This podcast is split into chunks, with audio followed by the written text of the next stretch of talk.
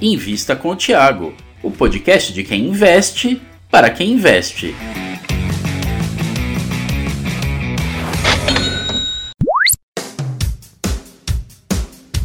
Fala investidores, em mais uma live aqui comigo, João Daronco, para a gente conversar um pouco sobre ações. Queria primeiramente dar uma boa noite a todos, convidá-los a participar do chat. A ideia aqui basicamente é fazer um bate-papo entre eu com vocês tá? Da investidor para investidores. Vamos conversar um pouquinho sobre bancos essa noite. É, foi o tema que eu decidi trazer, tá? Por quê? Porque os resultados dos bancos em gerais foram muito bons, tá? Banco do Brasil teve resultado recorde, a primeira vez, eu acho, na história que o Banco do Brasil teve um resultado trimestral maior do que o do Itaú. O lucro líquido do Banco do Brasil foi maior do que do Itaú. Pensei que não ia ver isso tão cedo, acabei vendo. Então, a gente tem bancos desempenhando muito bem, bancos trazendo ótimos resultados, crescendo a carteira de créditos, e aí a gente chega no final numa num dilema, né? Na questão que todos querem saber. E os dividendos, né? Porque basicamente os dividendos eles derivam do lucro, eles derivam da geração de caixa de uma empresa, né? E quando esse lucro ele cresce, quanto mais caixa essa empresa gera, mais caixa ela distribui. Eu quero trazer para vocês também quanto esses bancos devem pagar nos próximos anos, tá? Utilizando a ferramenta do Status Invest. Inclusive, é, dizer para vocês, queria agradecer a todos que assistem pelo Status Invest, que fazem parte do canal Status Invest. Tenho criado uma comunidade lá bastante ativa. É, divulgo vários vídeos semanais. Ontem eu fiz um vídeo sobre Banco do Brasil. Antes de ontem, eu fiz um outro vídeo é, sobre IRB, acaba que foi um assunto bastante relevante. Então, agradecer a todos que estão participando pelo canal do Status Invest. A gente chegou a 20 mil inscritos lá, é uma marca bem significativa para mim, tá? Estou bastante contente com isso. E por conta disso, a gente está preparando muito conteúdo novo por lá, muita coisa nova, tá? Inclusive, segunda-feira, dia 22, nós vamos ter uma parceria inédita, tá? Que é a Suno mais Status Invest. Então, se vocês tinham algum tipo de compromisso para segunda de noite, tentem remarcá-lo, porque a gente vai ter a live. Suno mais Status Invest vai ser liberada uma novidade para vocês, tá? É, eu tô por dentro, porque acaba que eu participo um pouco, né? Vale muito a pena, tá? Participem lá. É isso, queria agradecer a todos. Eu vou também fazer um, uma série de vídeos analisando a carteira dos inscritos por lá, tá? Em comemoração aos 20 mil inscritos, que eu acho que é um marco bem relevante, tá? Por conta disso, eu vou fazer uma série analisando a carteira dos inscritos. E para isso, bastam os cinco primeiros inscritos que me mandarem a carteira no meu Instagram. É, eu vou pegar essas cinco carteiras, vou fazer cinco vídeos, cada vídeo analisando uma das carteiras. Uh, tem que seguir eu, e tem que seguir também o Instagram do status, tá? Só para deixar, essa é a única regra. E os cinco primeiros que enviarem a carteira vão estar tá participando da, dessa série de vídeos, tá? Queria dar uma boa noite ao Paralelo 84, presente aí no chat, comentando sobre Bradesco. O Bradesco está mais fraco nos dividendos, tá? Tem sofrido um pouco. É, mercado brasileiro não está tão fácil. Eu gosto muito do Banco do Brasil, porque ele acaba por se apoiar muito no agro. Agro é muito resiliente, quando a gente pega o crescimento do crédito agro é, dentro da carteira inteira do Banco do Brasil, é um crédito que cresce muito, duplo dígito alto, né? Uh, então acho que esse é um grande diferencial e também o preço, ele está muito descontado frente aos pares, né? Vamos dar uma olhadinha nisso também. Felipe Queiroz, uma boa noite, Felipe. Boa noite, Rodrigo. Boa noite, Márcio Campaner. Campaner, espero ter falado certo seu sobrenome. Queria dar uma boa noite a todos. Fico feliz com a participação de todos vocês no chat. Mandem as dúvidas, mandem as pautas que vocês querem que eu traga. Sintam-se à vontade para conversar, interagir. Eu acho que isso gera muito valor, tá?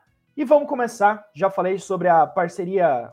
O André até tá nos Estados Unidos, Massachusetts, uh, acompanhando. Boa noite internacional aí do André.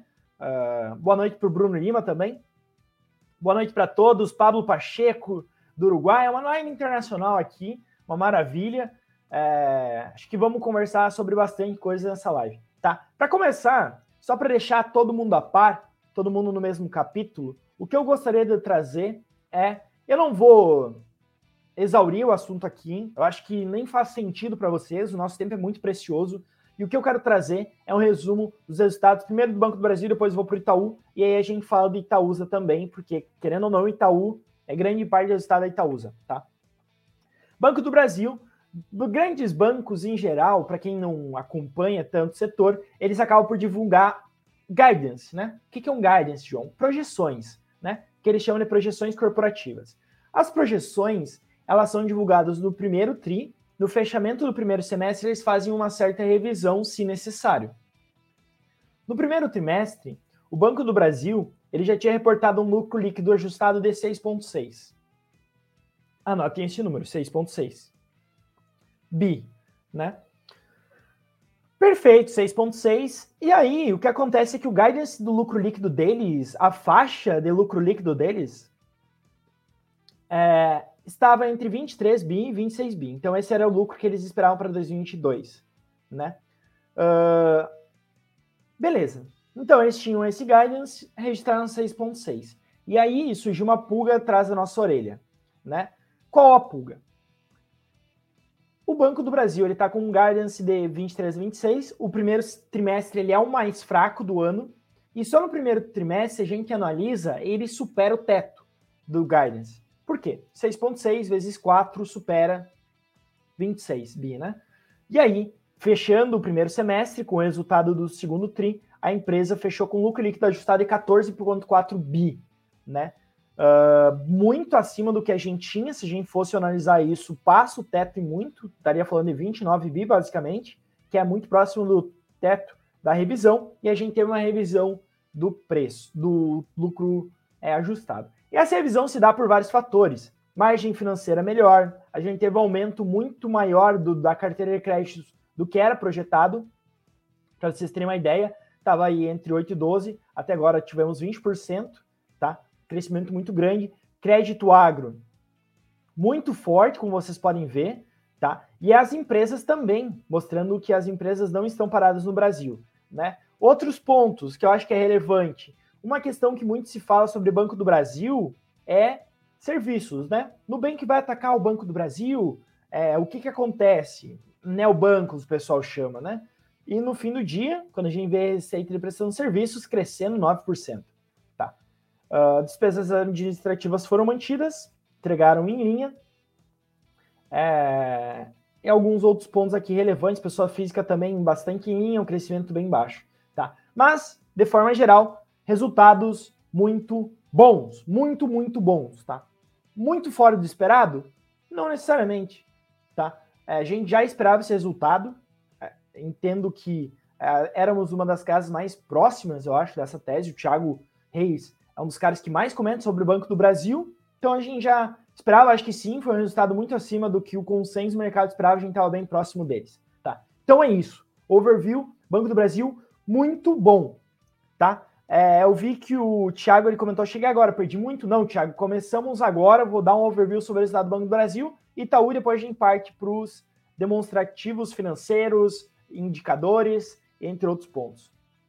Tá? Só um adendo antes: o José Dário ele perguntou se eu posso falar um pouco sobre agro. Posso sim. No final da live eu comento, tá? Só para não perder a linha de raciocínio.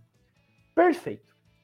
Agora, é, falamos sobre o Banco do Brasil, então ótimos resultados, não temos do que nos queixar. Né? Até tem o Henrique aí que tem 45% da carteira em Banco do Brasil, tá convicto esse investidor.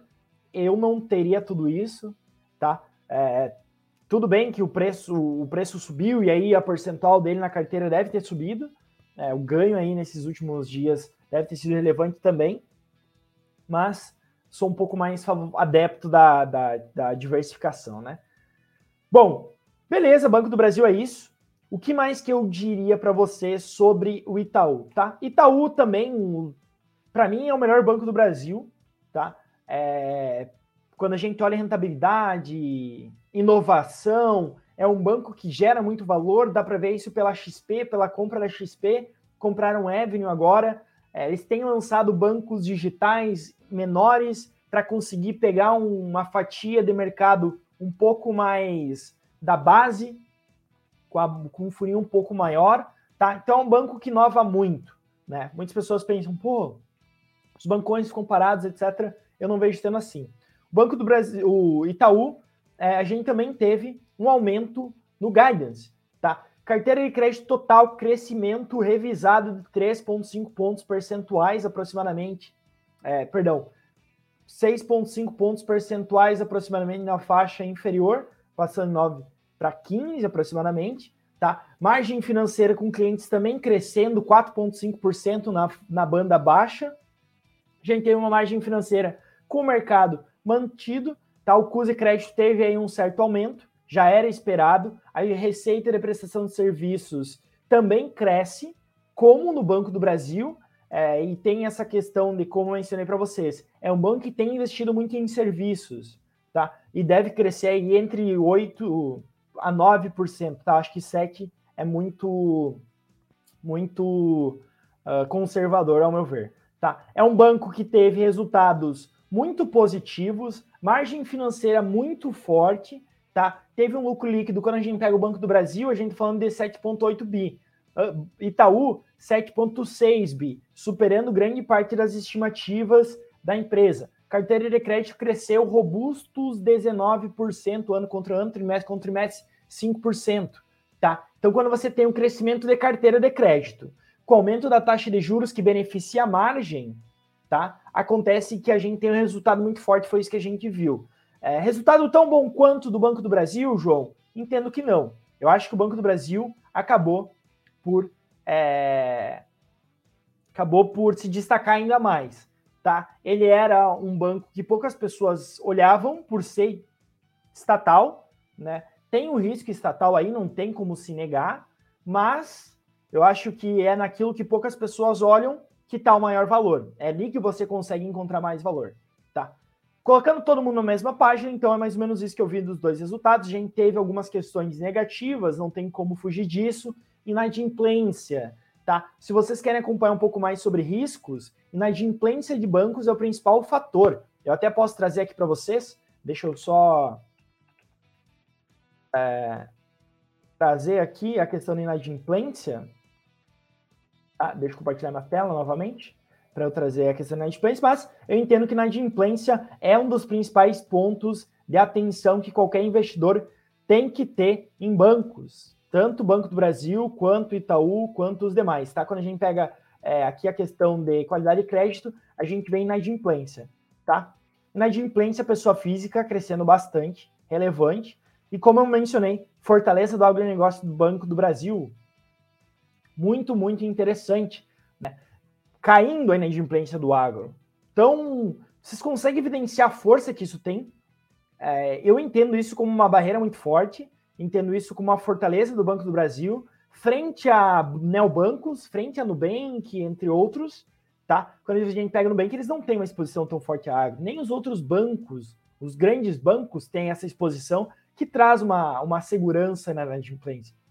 Mas a gente tem sim uma inadimplência que sobe forte, principalmente em PF, pessoa física. Né? Inadimplência, pessoa jurídica em linha. Quando a gente pega na inadimplência geral, na inadimplência do bebê, fica abaixo. Imagino que vocês estejam vendo, né? Se vocês estiverem. Eu posso aproximar um pouquinho aqui, ó.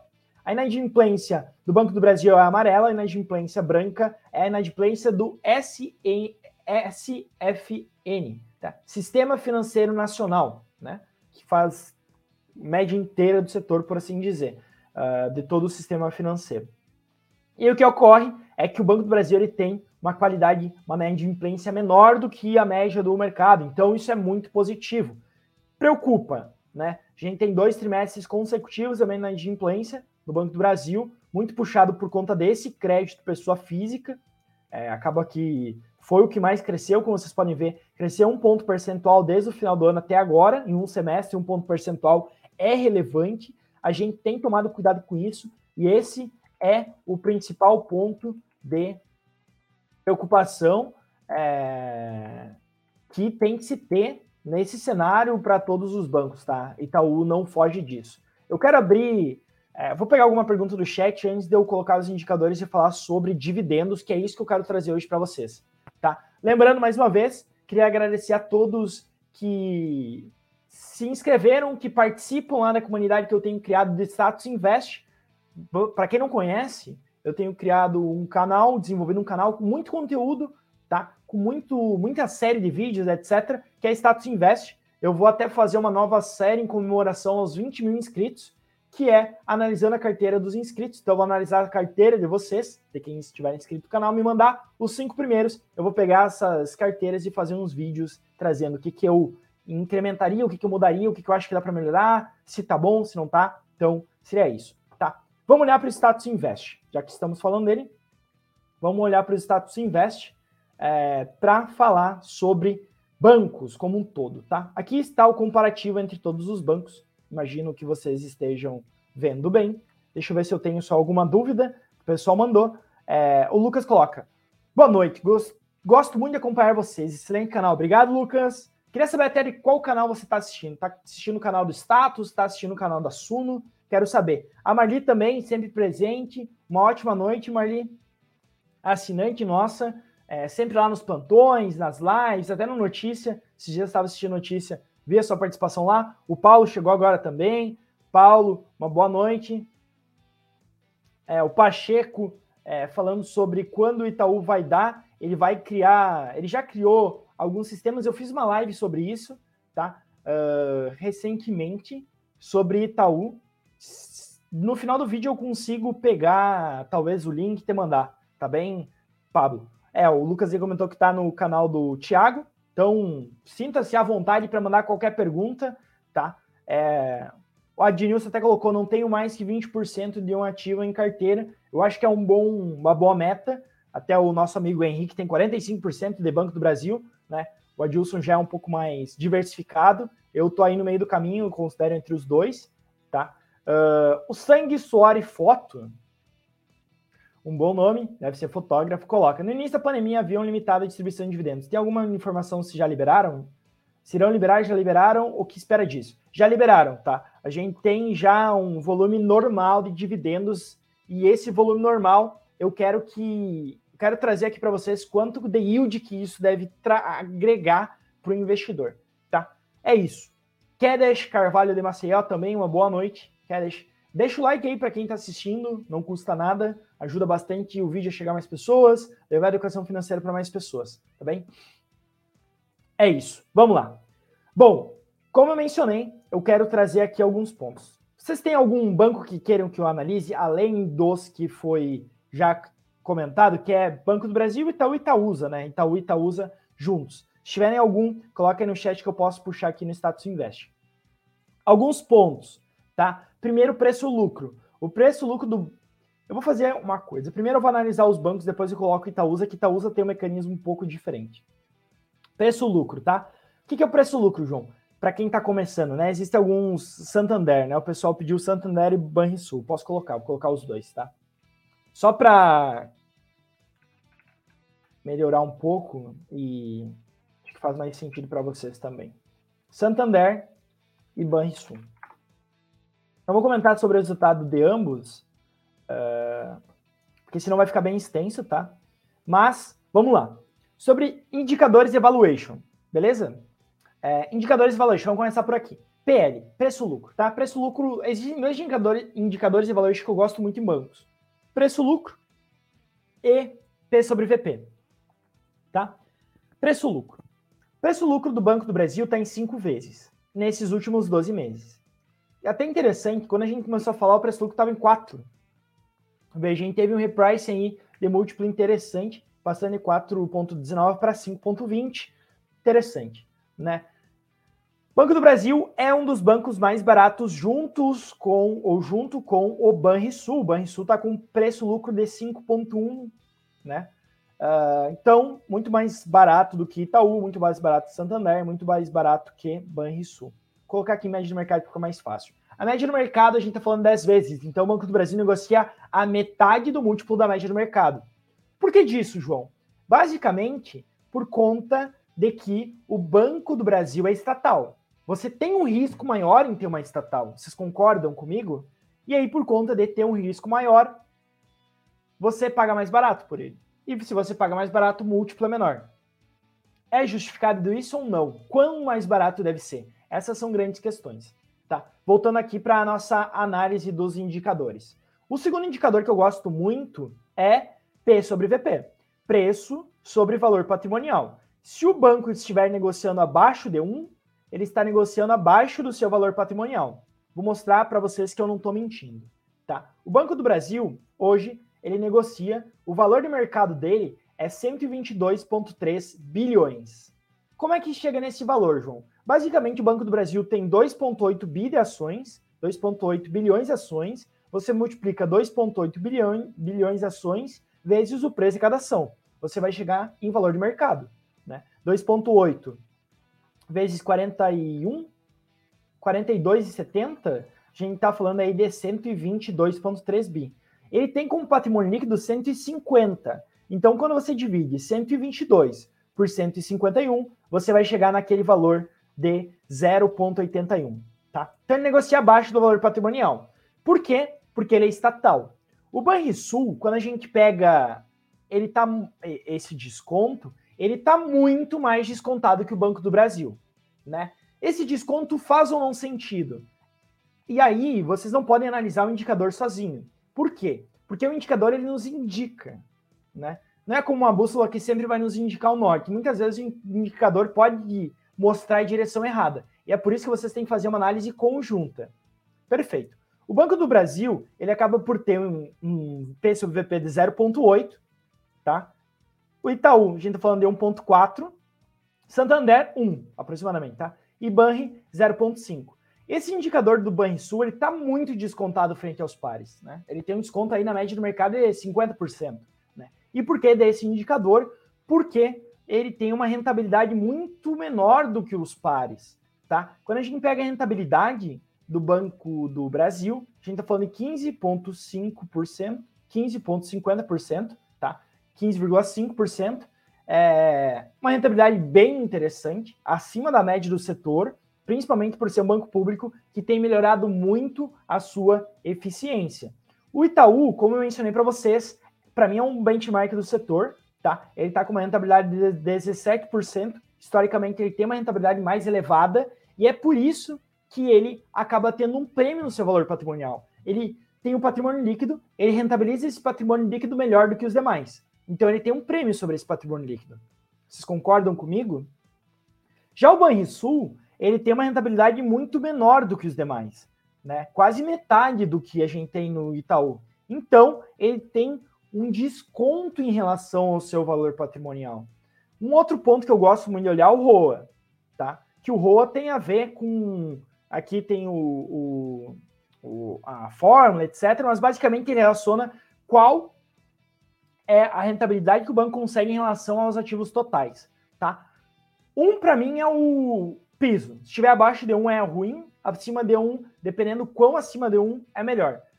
Quando a gente pega o Banrisul, a gente está falando 0,8 de ROA. Então, eu entendo que ele mereça sim ter um desconto no valor patrimonial. A questão é quanto, né? Banco do Brasil ele tem um desconto. Quando a gente começou a falar aqui, para quem me acompanha mais tempo, sabe que a gente chegou a ter 0,55, 0,58.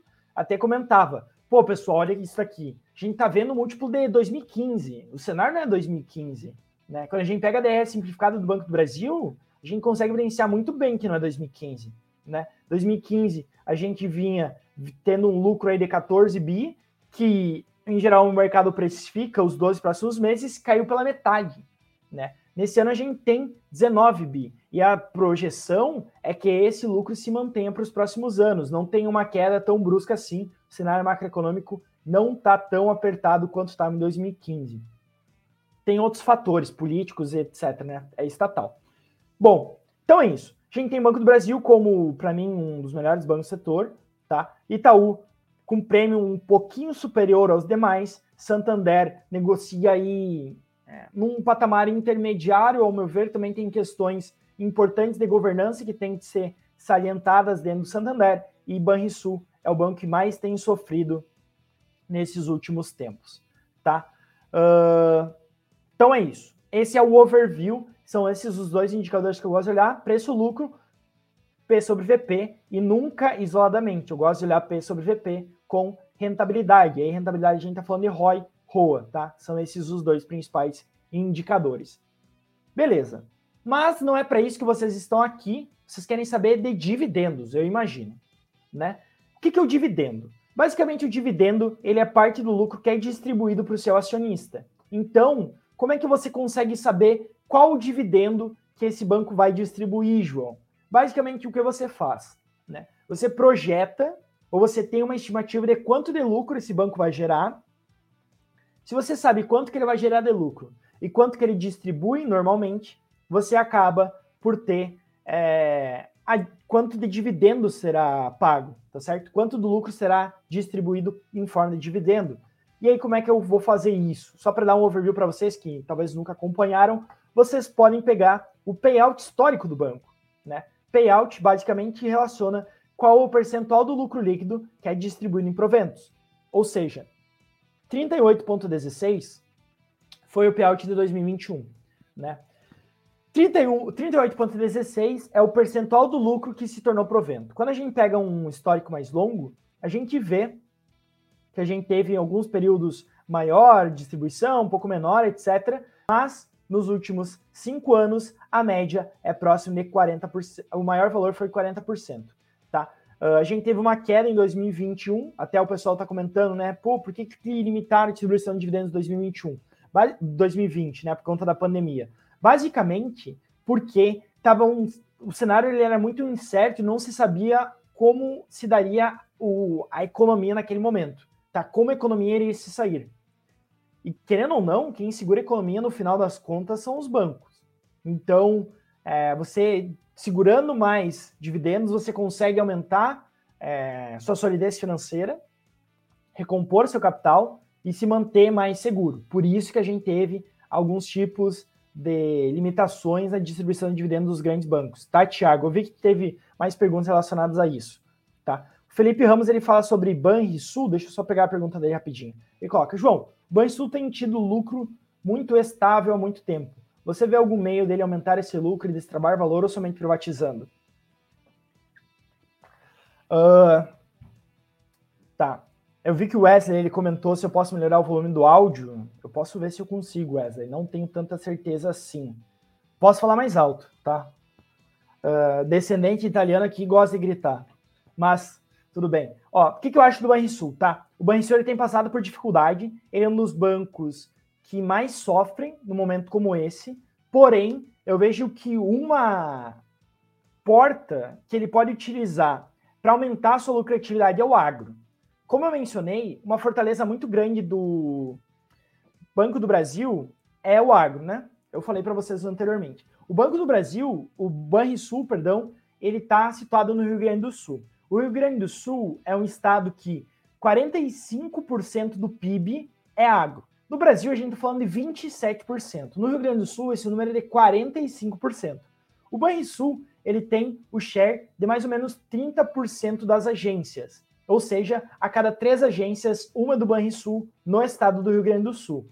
Isso acaba que traz uma capilaridade muito grande, isso acaba que é, aproxima o Banrisul dos agricultores. Eu acho que o Banrisul pode crescer muito no agro, ele tem uma carteira muito sólida, ligada a consignado, tá? É, ligado à pessoa física, então eu acho que assim, quando a gente olha um prazo mais longo, a gente pode ver uma normalização neste ROI. Eu acho que o ROI que a gente teve aqui, 9%, não deve se manter. Não é um, não seria meu cenário base. Tá, Felipe? Não sei se eu respondi. Imagino que sim.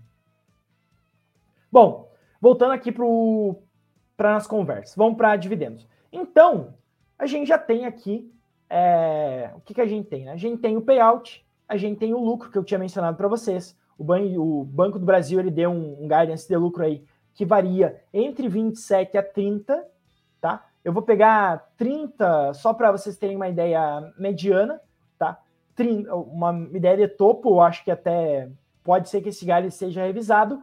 Como o valor de mercado é 120 bi, 122, né? Se a gente fazer o preço-lucro projetado para o final desse ano, considerando um lucro de 30, a gente tem um preço-lucro próximo de 4,06. 122 dividido por 30 é 4,06. Então, o nosso PL projetado do Banrisul, do Banco do Brasil, seria próximo de quatro, quatro vezes, que é um PL barato. Tá? Como é que eu sei qual que é o dividend yield que a gente pode esperar do Banco do Brasil? Simples, tá? É bastante simples. A gente pega o payout médio dele e multiplica pelo lucro que ele deve ter. Ele deve ter 30 bi de lucro. 30 vezes 0,4, ou seja, 40% de 30 é 12, né?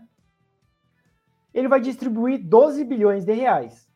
Como o valor do mercado é 120, a gente está falando de base 122, a gente está falando de um yield no topo da faixa próximo de 9,8% de yield para o próximo ano. É mais ou menos esse o dividend yield que o Banco do Brasil deve distribuir. E vamos dar uma olhadinha aqui nas projeções só para vocês terem uma ideia. Né? Quando a gente pega até, nem tinha olhado, né? 9.6, 9.8 que eu tinha estimado. Então, bem próximo do consenso, um pouquinho acima do consenso. Banco do Brasil deve ser o banco que mais vai distribuir é, ao longo do tempo, tá? Nos próximos anos, como vocês podem ver aqui. Um segundo que distribui muito, que deve distribuir é o Banrisul. Por quê? Porque o preço do Banrisul está muito baixo o preço-lucro do Banrisul está muito baixo, né? E aí, como vocês sabem, dividend yield relaciona o preço com quanto distribui. Como o preço está muito baixo, o dividend yield aumenta. O dividend yield do Banri está em 10,5, deve cair um pouco porque o lucro cai. Uh, e aí o dividendo acaba por sofrer um pouco. Tá? Itaú fica um pouquinho abaixo disso, é, sofre um pouco, e Santander tem um histórico um pouquinho maior de pagamento, porque a sua matriz puxa, em geral, mais é, requer mais dividendos. Então ela permite ou ela gosta que o banco distribua mais dividendos. Tá? Então é isso. A gente deve ter o Banco do Brasil distribuindo yield próximo de 10%. É, a gente teve um aumento aí substancial no preço nos últimos dias. Caiu esse yield, né? Esse yield aí, para quem comprou anteriormente, o yield on cost é muito maior. Né? Banrisul também distribuindo bastante. Tem o risco de ser estatal em ambos, Dentre os outros dois, a gente tem Itaú, 4%, cresce bastante ao longo do tempo, certo? Isso é um fato a ser colocado na conta, e o Santander também. Um último ponto que eu queria trazer para vocês é Itaúsa. Tá? Eu vou deixar Itaúsa aqui, porque tem vários investidores de Itaúsa aqui na conversa, né? Imagino que devam ter. Coloca aí no chat aí se você é investidor Itaúsa, etc. Quero saber. Comentar sobre Itaúsa e aí a gente bate um papo sobre é, as dúvidas de vocês, o que, que vocês querem saber além disso, tá? E se ficou claro também, se eu consegui passar o que eu queria passar. Diferente do Itaú, a Itaúsa, acaba que a Itaúsa ela tem um desconto em relação ao Itaú, né? E aí o dividend yield dela acaba por ser um pouco maior, como vocês podem ver. Historicamente é um pouco maior, né? Aqui, é, em 2015, o Itaú distribuiu 5,4, Itaúsa 7,8. 2016, 13 Itaú, 6 Itaúsa. 2017, 0,8 Itaú, 13 Itaúsa. É, 2018 muito próximo, 2019 muito próximo, 2020 muito próximo, mas Itaúsa em geral distribui mais do que Itaú. Porém, no futuro isso vai se inverter. E por quê? Porque a Itaúsa está retendo parte do lucro que ela distribuía antes para reinvestir nas suas atividades e diversificar sua base. Então a Itaúsa, em vez de direcionar o lucro como dividendo, ela direciona esse lucro como reinvestimento no próprio negócio para tornar mais tranquilo para vocês, basicamente a gente tem algumas formas de utilização desse lucro, dessa geração de caixa. Não é a mesma coisa, mas só para ilustrar, tá? Ela pode, ela gera um dinheiro e aí no final do ano ela tem que decidir o que fazer com esse dinheiro. Ela pode ou reinvestir no próprio negócio, reinvestir nela, tá? E aí isso depende. Bom, é um negócio rentável? Tem como reinvestir ou não tem? Então esse é o primeiro ponto. Pode reinvestir, ela pode pagar dívida, então ela pode ir lá e quitar algum tipo de dívida. Ela pode distribuir dividendos, então, pô, eu não tenho onde reinvestir, né? Eu não tenho dívida para pagar, eu vou distribuir para os meus acionistas. Ou pode recomprar ações. Acho que são essas as quatro grandes formas. O Itaú, ele acaba por distribuir muito. Ele reinveste, mas como ele é um banco muito grande, ele não tem tanto onde reinvestir. Então ele distribui. E aí a Itaúsa ganha esse valor, ela vai distribuir parte, ela tem outras investidas lá dentro, Dexco, Angeia, etc. Tá? E aí a Itaúsa está com um objetivo de diversificar o seu portfólio. Então, em vez dela distribuir, ela vai pegar esse dinheiro e reinvestir. Então, a fatia que ela distribui vai diminuir, o dividend yield deve diminuir. Então, se você é acionista de Itaúsa, tenha em mente essa nova é, dinâmica que a empresa deve ter. O yield deve ficar próximo de 6%, tá? Enquanto o do Itaú chega a 9%, 9,4% em 2024, 7% em 2023. Deve crescer bem, tá bem? Então seria isso. Vi que tem vários investidores de Itaúsa, o Adilson, é, a Marli também tem Itaúsa, o Helber também tem Itaúsa, Reinaldo Santos tem Itaúsa, várias pessoas têm Itaúsa, tá? Então é mais ou menos essa dinâmica que eu vejo para todos esses bancos, é mais ou menos isso que eu tenho como ideia de quanto eles podem distribuir, quanto devem distribuir e quanto seus investidores devem ganhar. Cada banco tem seu risco, tá? O Itaú tem seu risco estatal, é, o, Itaú, o Itaú não, perdão, o Banco do Brasil ele tem seu risco estatal. O, Banrisul ele tem seu risco agravado por estar exposto a um estado específico, né? E tem algumas outras questões ali que travam um pouco o cap dele, né? O Itaú ele está bastante exposto a varejo, então tem esse risco também, né? Uh, eu acho que essa questão de risco tem que ser muito levada em consideração porque não dá só para olhar yield, muitas vezes o yield está mais alto porque existe algum risco adicional, né? Uh, então tem que fazer esse balanceamento das duas opções, tá bem? O Adilson colocou que Itaúsa adquiriu o CCR, exato. A Itaúsa, como eu mencionei, está com uma ideia de diversificar o segmento financeiro, né? E a diversificação passa por CCR, passa por Angeia, passa por Alpargatas, passa por Dexco entre outros. Tá? Eles querem se tornar uma holding mesmo. Né? Antigamente ela era uma holding basicamente Itaú, hoje em dia ela quer diversificar, se tornar uma holding com vários outros negócios, e não só negócios como setores de atuação. Ela tem participação, por exemplo, na XP. Ela quer se desfazer dessa participação porque a XP também é financeiro. Né? Você está querendo sair de está em financeiro pela XP. Então é isso. O Idel Gomes perguntou sobre Bradesco. Posso trazer, Bradesco, vou trazer aqui só para não deixar nenhum investidor desamparado, tá? Deixa eu pegar Bradesco aqui. Uh, aqui, vamos tirar Itaúsa e botar Bradesco.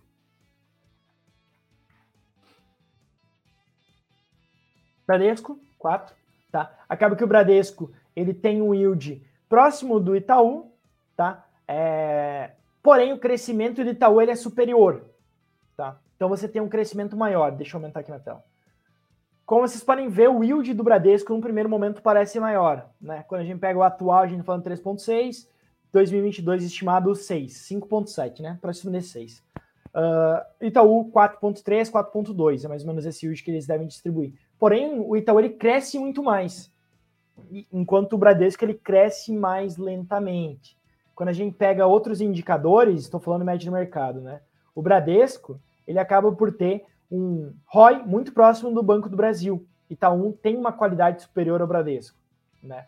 Uh, até por aí, e aí até eles negociam a P sobre VP próximos. Interessante, né? P sobre VP do Banco do Brasil, 0,8, do Bradesco, 1,3. Quando a gente pega o ROI, muito próximo dos dois. Né? Tem a questão do ROA ser um pouco maior para o Bradesco, mas o ROI é muito próximo dos dois. O Bradesco deve pagar algo como 5 a 6% crescendo gradualmente nos próximos anos.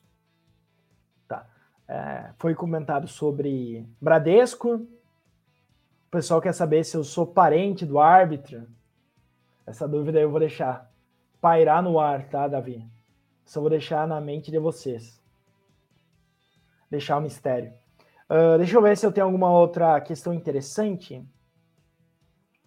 Anderson Gonçalves, sobre Itaúsa, falar um pouco sobre perspectiva de crescimento com esses novos investimentos, porque esses novos investimentos parecem não ser tão rentáveis assim.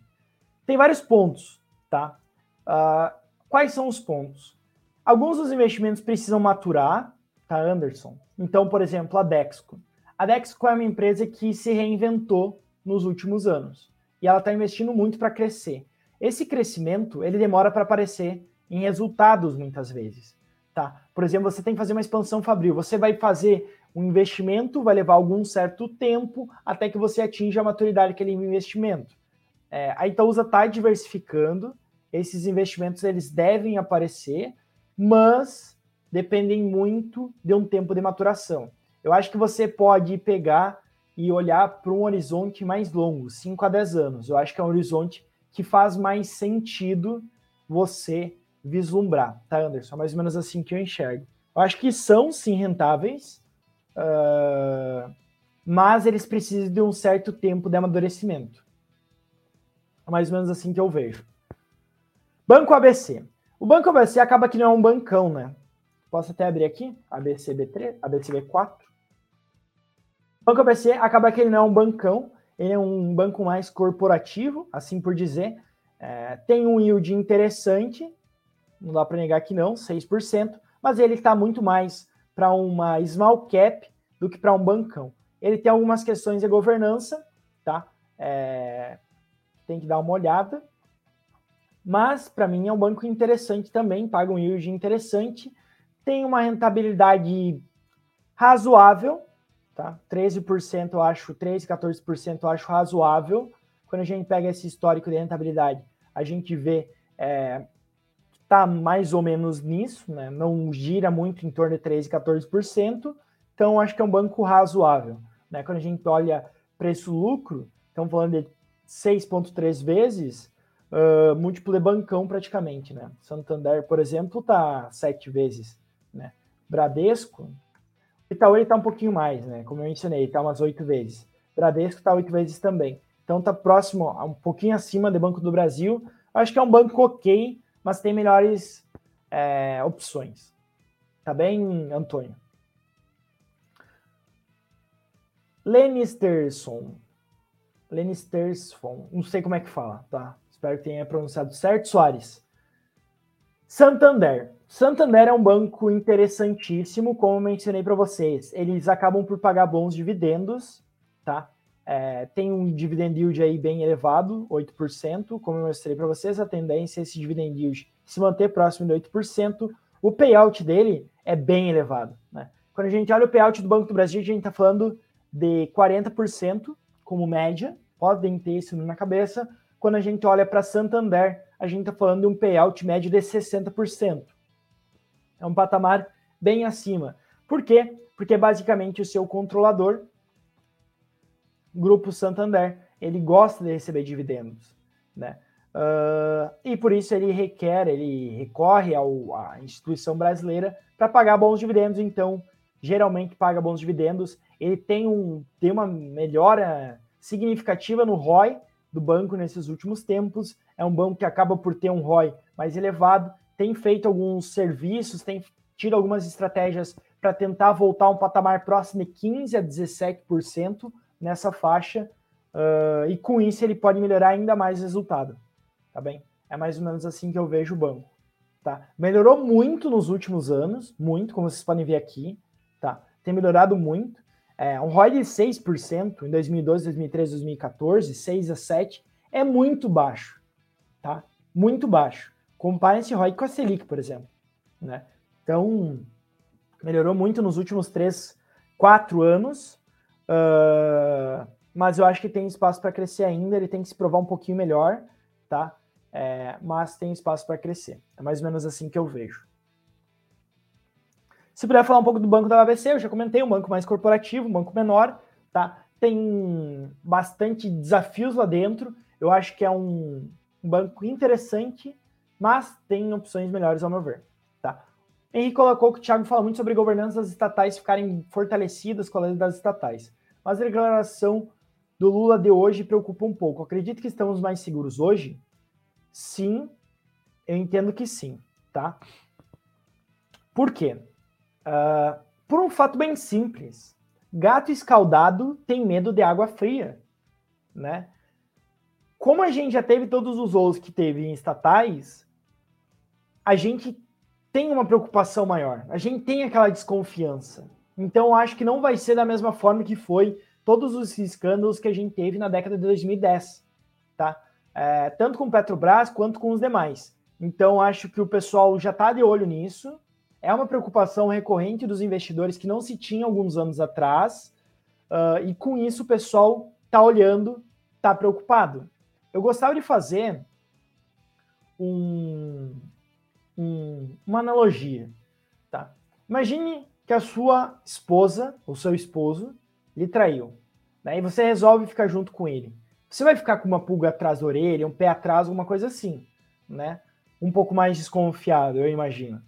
Uh, e por conta disso, eu imagino que a mesma coisa deva acontecer com as estatais. É mais ou menos isso que eu vejo, tá? O colocou ótima explicação. Obrigado, Myron. É, convido a todos também que tiverem qualquer feedback, crítica, comentário, podem me enviar no meu Instagram, arroba joão.daronco, tá aqui embaixo. Aqui embaixo. Aqui. Aqui. João.daronco, podem me mandar as críticas, feedbacks, comentários, dúvidas. Sou bem aberto para melhorar. Esse espaço é um espaço de investidor para investidor, para ajudar vocês, tirar as dúvidas de vocês, poder contribuir um pouco com a formação de vocês como investidores. Eu vejo muito conteúdo na internet querendo dar dicas quentes, guru financeiro, etc. E no fim do dia isso não existe. Né? No fim do dia, o que faz a pessoa ganhar dinheiro no mercado financeiro é a consistência. E é para isso que eu tô aqui, para ajudar vocês a terem consistência, entender as empresas, entender o que cada uma está fazendo, o que olhar, o que não olhar, o que é importante, o que não é tão importante assim, como é que estão os resultados, sem todo aquele burburinho, rumores, notícia e tudo mais que o mercado financeiro tem, tá bem? É para isso que eu tô aqui, então agradeço sempre a todos os feedbacks, críticas, é, sintam-se à vontade para me perguntar. E mais uma vez, queria lembrar, teve o comentário da Marli, tá? Uh, que a gente tem.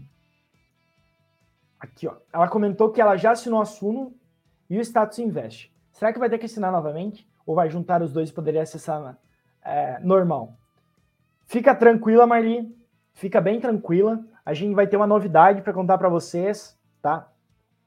É, Segunda-feira, de noite, a gente vai estar tá unindo Suno mais Status Invest, algo extremamente novo, tá? Algo que não se tem hoje em dia, é, que vai surpreender muitos de vocês, que vai facilitar muito a vida de vocês. Eu tô por dentro do projeto, então acaba que a gente vai ter uma live sete e meia da noite, tá bem? É, se vocês tiverem, até quem chegou depois, é, vou já avisar. Se vocês tiverem um compromisso, segunda, sete e meia, tentem adiar e participem na nossa live, que a gente vai mostrar isso, trazer toda essa nova parceria que vai ter Suno mais Status Invest. O link está na descrição. Vale a pena, tá? Uh, participem. Eu acho que vai facilitar muito a vida de todos vocês. Tá bem? Deixa eu pegar algumas outras questões.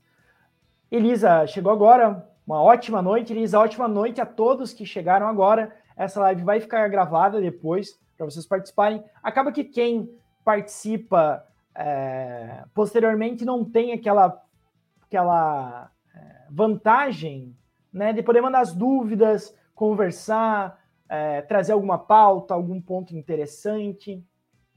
Mas uh, vai ficar gravado, eu acho que é um conteúdo que vale bastante a pena. O Lucas Paiva colocou: Banrisul vale a pena? Estudei, estudei não vi motivo para comprar, mesmo com indicadores atuais versus indicadores dos bancos maiores, como o BB, por exemplo. Lucas, acaba que eu não dou recomendação aqui, tá? Uh, mas eu acho que é, é, uma tese diferente dos ban grandes bancos, tá? Então acho que se você tem uma tese um grande banco, Banrisul tem alguns drivers distintos disso. Uh, então é mais ou menos isso que eu vejo, tá? Tem risco estatal, óbvio, é, mas tem alguma, alguns drivers diferentes disso e grande parte do que importa é preço. Tá. A Dils comentou sobre índice de Basileia, eu posso explicar. Eu poderia fazer um vídeo sobre índice de Basileia. Vou fazer um vídeo sobre índice de Basileia, sobre bancos, o que é, como olhar. Tá bem, Edilson? Só para dar um, um norte para você, porque a gente já está chegando ao final da live, a ideia é a seguinte: é, ele mede basicamente a questão da alavancagem do banco. Uh, quanto menor, mais alavancado o banco é. E é isso. Né? Uh, posso fazer um vídeo explicando mais densamente como calcula, qual que é um valor saudável, quanto que não é, questões desse sentido. Só não vou fazer para não alongar muito a live. Eu tinha ficado, Daronco versus Hulk do mercado financeiro do mercado, né? Eu tinha comentado, o Juan Pereira até está presente. Uma boa noite, Juan sempre presente lá dentro das lives da Suno. Suno também tem muitas lives, tinha uma live agora há pouco sobre ações. sempre presente. E é isso.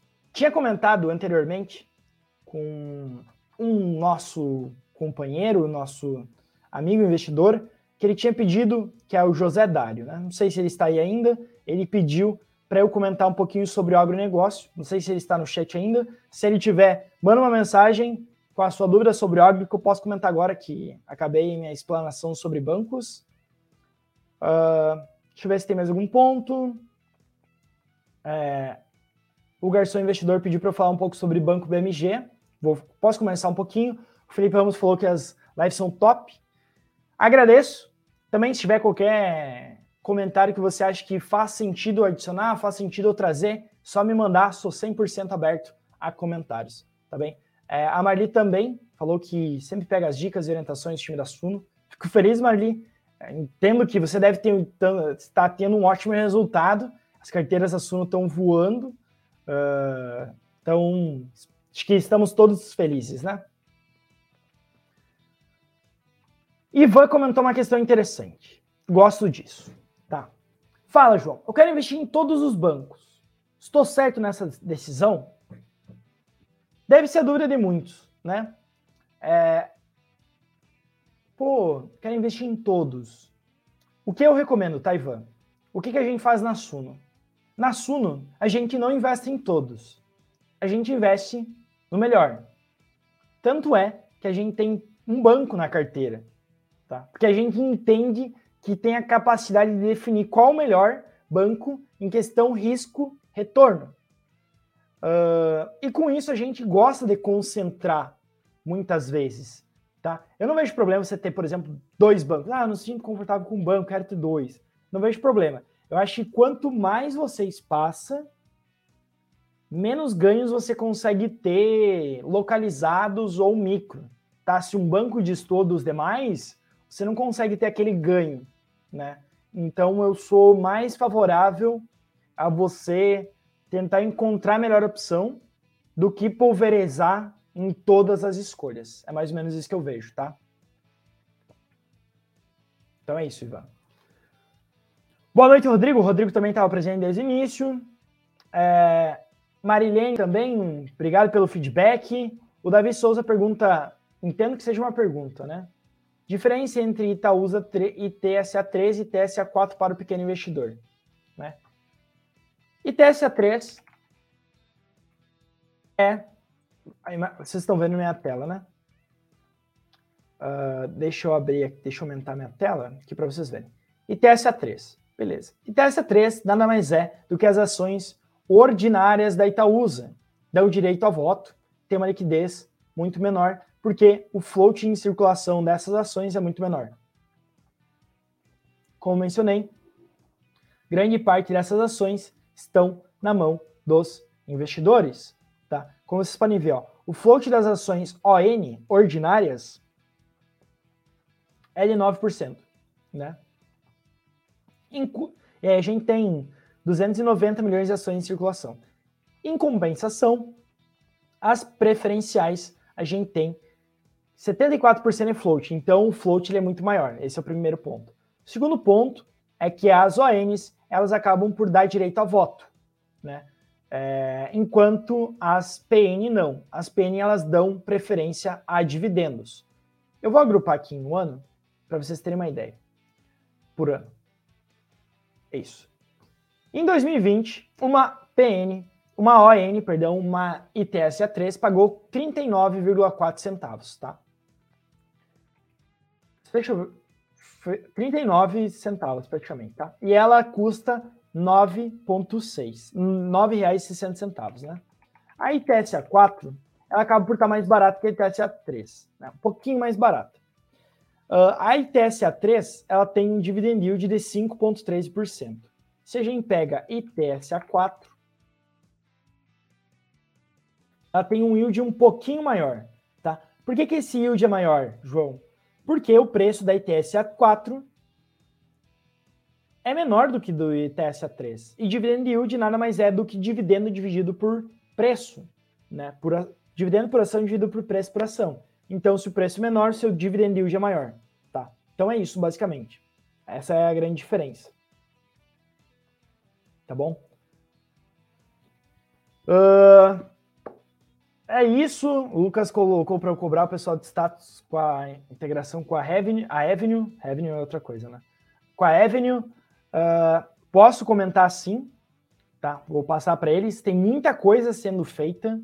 Tem um aplicativo, integração entre Suno e Status, uma nova funcionalidade. Então tem bastante coisa, mas vou comentar com eles sim.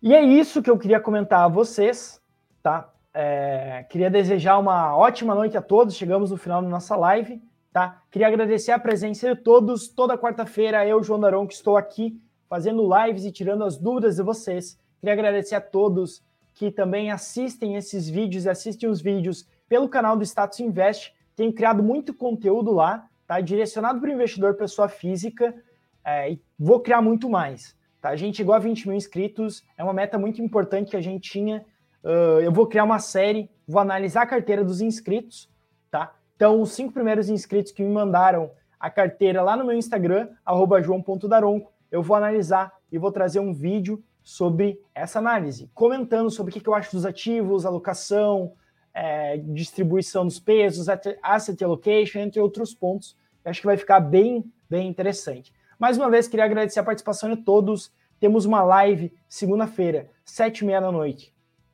Status mais Suno, recomendo a todos a participarem, tá bem? E no que precisarem, podem contar com a Suno, que a gente tá aqui para ajudar vocês.